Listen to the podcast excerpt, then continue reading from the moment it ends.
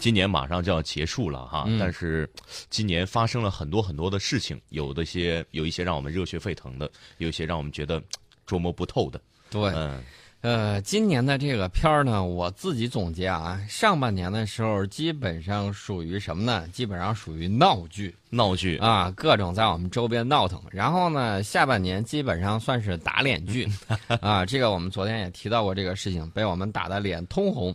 那么我们今天呢，继续跟大家聊一聊航空母舰的这个出动。我们看到我们航母出了宫古海峡之后，然后呢往南往南走了。往南，哎，往南走了之后，哎然后有人说是不是要去南海溜达一圈啊？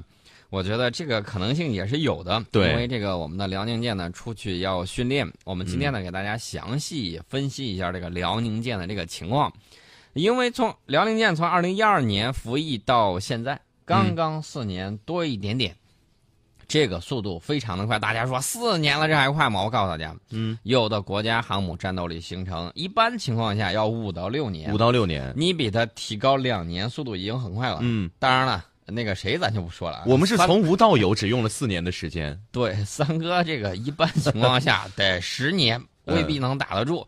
呃，我我倒不是黑人家，啊嗯这个怎么说呢？这个人呢，他这个。他他他接受能力不一样，是不是？这个注意力有这个方向也不一样啊。我们没有外国类似的经验可以借鉴的这种情况下，我们经过认真的这种探索、艰苦的训练，甚至付出了流血牺牲。那么用了四年时间，使辽宁舰形成这个战斗力，这个是大大超出外界的预期的啊。比如说昨天我们提到那凯尔沟上，他现在我估计正在沟里头哭着呢。嗯那么我们的辽宁舰航母编队首次出现在东海的中部水域，呃，这个呢就让这个无论是新加坡的媒体，然后美国的媒体、日本的媒体、英国的媒体，通通都感觉到很惊讶。那么日本自卫队自己有一个小算盘，噼里嗯啪啦一打，说这个航母编队从宫古水域这个穿出第一岛链，嗯航经台湾东部海峡，再由巴士海峡进入南海。嗯他是这么说的。嗯这个印度也很担心的。印度说这这要到南海，下一步是不是都要到印度洋了？瞎担心什么呀？这些人。他说辽宁舰啊、呃印度有一个鲍叶托拉斯，他的报道是说辽宁舰完成综合测试之后将部署在南海。他说这是在那个南海仲裁结果出台后，中国在南海的举动较之以前更加强势。嗯 这个我倒觉得不是我们强势，大家想一想，如果全世界可以接受美国航母出现在任何一个海域的话，为什么不能够接受中国的航空母舰出现在任何海域呢？是的，啊，所以我就说了，这个大家慢慢习惯了就好。嗯现在为什么大家不习惯？嗯大家还记得不记得？原来日本经常性的报道说，你这个飞机出去了，潜艇出去了，嗯都要大喊大叫。现在呢，例行拍照。啊，只拍照了。啊，只拍照，然后呢喊还是要喊一嗓子的嘛，不然的话，这个机构就可以裁撤了，我们的御用摄影师跟御用播音员呢？是这个情况。嗯什么原因呢？在我看来，还是太少了，嗯，不足以让他们感到习以为常。，对，如果你天天年年啊岁岁年年没事儿老去搞个环岛游，出去转悠一圈儿，嗯，我觉得这个很正常。对，他就习以为常。等什么时候我们的飞机让他用一个广角镜头都拍不下的时候，而且大家要注意啊，这个未来的航母发展，我嗯个人认为，不光说是东海，不光说是南海，大家要注意我们的很大的航行利益在哪里？海外的这个航道的这种安全，其实是在印度洋上。我们嗯看到，无论是从欧洲过来也好，从中东地区过来也罢，都要经过印度洋。嗯所以说，印度洋这个地方，大家也是要关注的一个焦点地区。嗯，呃，我觉得以后的时候，我们就可以像美国一样，喂，我们的这个航母在哪里、嗯啊？世界上一出事儿的时候，我们马上第一通电话先打到这儿哦，啊，我们的那航母在哪里？这个事儿，你说现在辽宁舰走了这么远，是不是我们也可以期待一下？也是因为零零一的速度进展比较快。呃，零零一 A 的速度，我觉得说不定啊，我个人判断，在这个春节之前，嗯，会下就有可能给我们一个惊喜啊，大家期待一下吧，值得期待啊。啊，这个非常值得期待。而且呢，外界是把我们的这个混合编队呢当成这个航母的特混舰队的第一次亮相。嗯呃，至于说去不去南海，我觉得这个事情到先放一边儿。是，关键现在大家要看到，我们现在面临一个问题，什么问题呢？我们是五常里头唯一一个国家尚未统一的无常之一。嗯啊，现在这个问题摆在我们的面前，而且大家要注意，我们纯纯粹从战术的角度啊，嗯呃，我给大家讲一下，那一年的海湾战争的时候，美国的这个海军陆战队，其实它一直是用作一支疑兵，嗯就牵制着伊拉克的这个正规军，然后呢，在他他随时要摆出要登陆的这个架势，嗯伊拉克这边的国防军就很害怕呀，害怕怕他说从这儿登陆了，嗯然后呢就一直不敢去增援其他的地方，所以说牢牢的给吸引住了。那么我个人对航空母舰的使用，我自己有一些判断。嗯大家看一下这个航线啊，从哪儿走的？然后从公海峡出，出一第一岛链，然后往南走，嗯然后呢再绕一圈，再到这个南海。其实呢，我觉得我们要有效的行使我们这种保卫国防的这种嗯职责的话，应该把我们所有疆域往外多少海里啊，嗯，还有很多的这种空域，应该把它保卫起来，这个完全没有问题。出第一岛链已经不够了。我指的是任何一寸领土、嗯啊，其中就包括了不可分割的地方，嗯大家要注意。那么在这个时候呢，你想一想，如果说他在他的南方布置一个这个航母编队，嗯或者说两支航母特混舰队，大家想一想，那么那一些那一些不安分的势力，他们会怎么想呢？害怕了。肯定会震慑他们。而且我告诉大家，从这个战役的角度来讲，在这个地方，只要在南边儿，嗯你放上两支航母编队，第一可以阻隔其他的这种想要这个啊，嗯，这个怎么说，别有企图的这些人。啊嗯，可以阻挡他们。另外一方面呢，大家也要知道，这个可以牵制，你可以随时把它变成一支进攻性的力量。嗯，然后呢，从这个方向多多个角度、多个嗯方向，我们可以同时开展立体的这种登陆作战，对这个是没有问题的。所以说呢，大家。呃，就像这个很多报纸上在这个评论一样，说确保国家的安全，请国人安心，这个我嗯觉得应该是可以实现的。是的。但是大家也要看到，我们的辽宁号编队肯定会形成西太平洋国家和地区最具有战斗力的一支海军舰队。但是为什么要说这个但是呢？嗯就是因为大家千万不要骄傲自满。为什么不要骄傲自满？因为我们和美国主力航母舰队的战斗力和经验相比，还有差距。嗯，首先，你没有一打航空母对，舰数量不够。数量不够。另外呢，质量上，我们现在还不是十万吨级的核动力航母，嗯我们上面还没有隐身战斗机，嗯啊，没有隐身的舰载机。我们现在看到航母上用的还是这种直升机预警机，嗯我们没有这种固定翼的预警机。嗯然后我们有了这种伙伴加油的这个技术，嗯我们还缺乏这种空中能够加油的东西，啊，能够上舰的空中加油机，嗯我们还缺很多东西。所以说呢，这个未来可能发展会很快，但是现在我们要看到这个差距。对，大家想一想，这个航母的这个使用经验上，呃，法国都要跑去跟美国去学，嗯我们在没有，人家肯定不会教你这个，你放心吧，肯定的绝对不会教你的，只能自己摸索。只能自己摸索。所以说呢，这个就需要科学的规划。以后的情况下，我们还会有新的这种航空母舰，嗯呃，还有核动力的航母。未来我们还要有全电推进的这种舰艇。嗯那么这些东西在一块儿，它的使用经验也好，各个方面也好，有待于我们不断的去摸索，不断的去总结经验。所以说呢，大家要知道，这个航母战斗群出动，我个人认为只是万里长征才刚刚走了第一步，嗯，以后的路还有很长。但是这一步迈出去已经很不容易了，而且已经非常值得期待和庆贺。啊，所以我觉得这个未来呢，应该不会太遥远。嗯这个航辽宁舰呢，我们官方一直在说是实验舰，我尊重这种说法。嗯为什么呢？它测试的不光是军事技术层面的问题，它还要解决这个航母你所扮演的这种地缘政治的这种角色，嗯还有世界其他主要力量对中国建设蓝色海军的这种反应啊，你这个是一块试金石啊。哦不光是说我要测航母编队，我要测这个舰队的这种混编，我要形成这种合成战斗能力，嗯，不光是这些，不光是军事方面的。对，它也是大国新的一种手段的这种延伸。那么我们对比一下，可以看一看啊。嗯。那么美国航空母舰的这个使用啊，现在它主要是航母编队规模在逐渐缩小。呃，最早的时候，它是尝试以单艘航母为核心的这种特混大队。嗯呃，这个要追溯到上个世纪五十年代中后期了。嗯到了一九九五年的时候，我记得海美国海军的这个作战部有一个规定，就是一个标准航母战斗群要包括十艘舰艇，一艘航母，六艘水面舰艇，至少三艘的宙斯盾导弹巡洋舰，嗯然后呢，要配备垂直发射战斧巡航导弹的舰艇至少有四艘，两艘攻击型核潜艇，呃，其中这个攻击型核潜艇至少有一艘带有垂直发射装置，还有一艘战斗支援舰，嗯。它要有这么十艘组成。到二零零三年之后，美国就把它的这个航母战斗群的规模缩减为航母打击群，嗯，舰艇数量从十艘减到六艘，包括了一艘航母、一艘轻呃一艘巡洋舰、两艘驱逐舰、一艘核潜艇，还有一艘战斗支援舰，嗯确保有限的兵力能够部署更多的地区。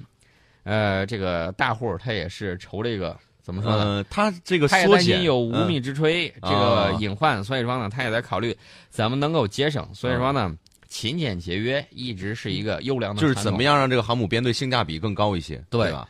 它的这个武力配备呢，还是很力量还是很强的。你看它这个根据不同的任务需要啊，打谁，呃，比如说打这些小国的时候，嗯它通常一般情况下我们很难看到这个提康德罗加级的这个导弹巡洋舰，一般它会配阿里伯克级的导弹驱逐舰。嗯当然了，现在的这个驱逐舰吨位越来越大，嗯，这个口子我觉得应该是日本开的。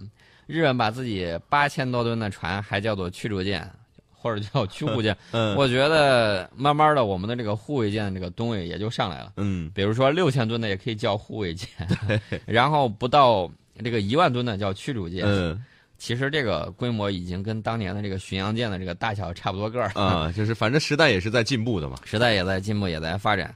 另外呢，大家要注意，就是我们的这个零五五，还有以后最近有传言说零五四 B 嗯是这个全电推进，整个是这个电力舰。嗯这个呢，大家也要注意相应的这种发展，因为你现在的这个战斗呢，瞄准的不光是现在，你还要打赢未来的战争，因为谁也不知道下一场战争究竟是怎么样的。是这个呢，就需要这个一个是需要你脑洞大开，嗯另外一方面呢，需要你不光是在演练好现在的东西嗯的同时，你还要展开这种思维，嗯不要钻到牛角尖儿里头。是你比如说，法国在二战里头已经有非常深重的教训。嗯呃，法国当时戴高乐他写他是国防部次长，嗯，他在此之前就鼓吹这个装甲兵，然后呢就说这个装甲的这种集成形成这种钢铁的洪流，但是他这个书你知道谁看的最多吗？谁德国啊？德国啊，德国说你们那个书写的可好了，我们天天看呢。然后法国人自己没用，德国人把这个经验借鉴然后德国人就把这个书里头经验跟自己的一些战术家，然后进行相结合，比如说那个古德里安的，比如说谁啊，他们搞的这种闪电战，嗯然后呢就把这些运用的炉火纯青，也给法国当时造成了非常大的损失。嗯没过多长时间，法国当时不就被灭亡了吗？嗯然后呢，法国后来在盟军他们的支持之下，在自己的这种。呃，殖民地的支持之下，也在于他们自己的这种奋斗之中，嗯然后呢，才重新好不容易才弄回来了。然后呢，又重回这种大国的地位。但是经过二战之后，英法是元气大伤的。嗯呃，最近呢，我在看国际关系史，有一句话让我很感慨，什么？就是苏伊士运河嗯那一次，我英法为了争夺这个地方，然后呢，被美国和苏联先呃先后恫吓。嗯呃，美国的意思，这个英国首相自己说，美国居然是打算拿导弹对着我们的。嗯苏联直接就说你们这几个国家，苏联呃不是苏联，苏联说你这个英国、法国还有以色列，嗯你们要是不那个什么的话，我就准备拿导弹对着你们，嗯好强迫这两国退兵。嗯然后呢，大家就看到啊，这个有有点扯的有点远的，大家就看到这个，呃，很多的这种武器装备，嗯有的时候还是有很大的这种作用的。还有一点就是，我们作为一个大国，现在有了这么一个利器，嗯怎么使用？这个利器的使用会如何贯彻国家的意志？如何让其他国家嗯啊对你这个东西有所了解？因为这个美国的威慑战略就讲，一个是你要有使用这个武器的这种信心嗯啊，对决心。然后呢，你还能够让人家看到你这种武力的这种效果，嗯所以说呢，才能够达到这个不战而屈人之兵的这种效果。嗯这个威慑战略呢，它其实源自于什么呢？源自于《孙子兵法》的这种不战而屈人之兵对，啊，它源自于这个，就把人吓跑了。啊，这个要有武呃，可以这么理解，就是以战止战嗯啊，或者说以强大的这种战力阻止战争的这种发生。对啊，我们有了这种新的这种武器装备之后，怎么用？呃，怎么用好它？然后如何让它在国家的这种呃大发展之中，如何能够更好的维护我们的海洋权益，维护我们的海外利益，嗯保卫国家的这种安全，这个东西呢，呃，应该好好的这种去仔细的研究。嗯呃，你看，咱们有了这个东西之后，呃，其实应该再提一下俄罗斯吧，啊因为毕竟我们这个，呃，辽宁舰嗯，之前的名字叫瓦良格，瓦良格，源自于苏联的红海军。嗯呃，这个船呢，我们可以对比一下它的姊妹舰库兹涅佐夫号。嗯现在俄罗斯的这个航母编队作战舰艇数量是少一些的，而且没有固定的搭配。我们看到，在今年的十月份的时候，俄罗斯海军的库兹涅佐夫号航母前往叙利亚首次参加实战，随行的舰艇是彼得大帝号核动力巡洋舰，这个也是当年苏联时期造的，还有这个北莫尔斯克号，呃，库拉科夫海军中将号，这个是大型反潜船，还有游轮呐、远洋拖轮、侦察船各一艘。你看它这个编队的配给就跟我们的不太一样，我们的这个配配备力量就比它这个实力是要强的。首先，你的这个护卫的这种舰只零五二 D，、然后零五二 C，嗯除了这些之外，在没有零五五出现出现之前，零五二 D 先撑起来这个防空保护伞。嗯那么零五二 C 还有这个零五四，有各种各样的这种侧重点不同，还有你这个综合补给舰，这个等于说航母带着奶妈，然后就一块儿出去了，它的这种弹药补给啊，然后航速的这种跟上啊，等等一系列的这种东西，要比它这个游船呐、远洋拖轮呐、还有侦察船呐，要比这个效果是要好得多。嗯，那现在对比一下，就库库兹涅佐夫号和我我们的现在改进的辽宁号来讲，呃，是有什么优劣势吗？各自？呃，我个人认为嗯我们的这个编队应该比俄罗斯的是要好。网上流传的有照片，我们可以看到辽宁号的这个锅炉房，还有嗯库兹涅佐夫号的这个锅炉房，一模一样的地方，他那儿简直就是跟那个怎么说呢？嗯我感觉就跟原来那种蒸汽火车烧煤的锅炉一样。一个一个工人往里啊撒煤是吧？呃，倒不是撒煤，而是太脏了。咱们那儿这个整洁程度，嗯大家可能会觉得你说的这个又不是这个战斗使用的，嗯又不是真的说要靠这些东西啊，靠这个搞卫生，然后去，呃，怎么怎么样但是。很多东西是是以小见大的。我告诉你，对，以小见大，而且体现战斗力，对，这个东西就等于说是你的这个纪律的这种嗯状况，然后你整个战斗这个素养，从这一件小事儿里头就能够看得出来。你在生活当中能解决什么样的细节问题，你在这个大的大事儿方向也能解决很多细节方面的问题。我们看到这个俄罗斯的这个参战航母呢，它的这个舰队的中远程防空火力主要依靠的是彼得大帝号上的 S A N 六系统，嗯总共有九十六枚导弹。另外，它的三艘护航舰艇呢，配备了 S N 呃 S A N 九垂直发射防空系统。这个备弹呢，合计超过是二百枚，能够给航母的编队提供第二层的防护。航母本身呢，搭载有二十六架苏三三、八架米格二十九 K 二，还有米格二十九 KU B 二战斗机，呃，嗯已经掉了俩了，对吧？一架苏三三掉了，还有一架米格二十九。那么现在呢，它还编成了有卡二十七、卡三幺这个直升机，应该是提供相应的这种呃预警啊，以及相应的这种，比如说人员掉水坠入水中了，然后它嗯。进行打捞，使用这些情况。现在它这个舰艇，我个人认为不算是一个正规的这种航母打击群，嗯。它只是临时抽调。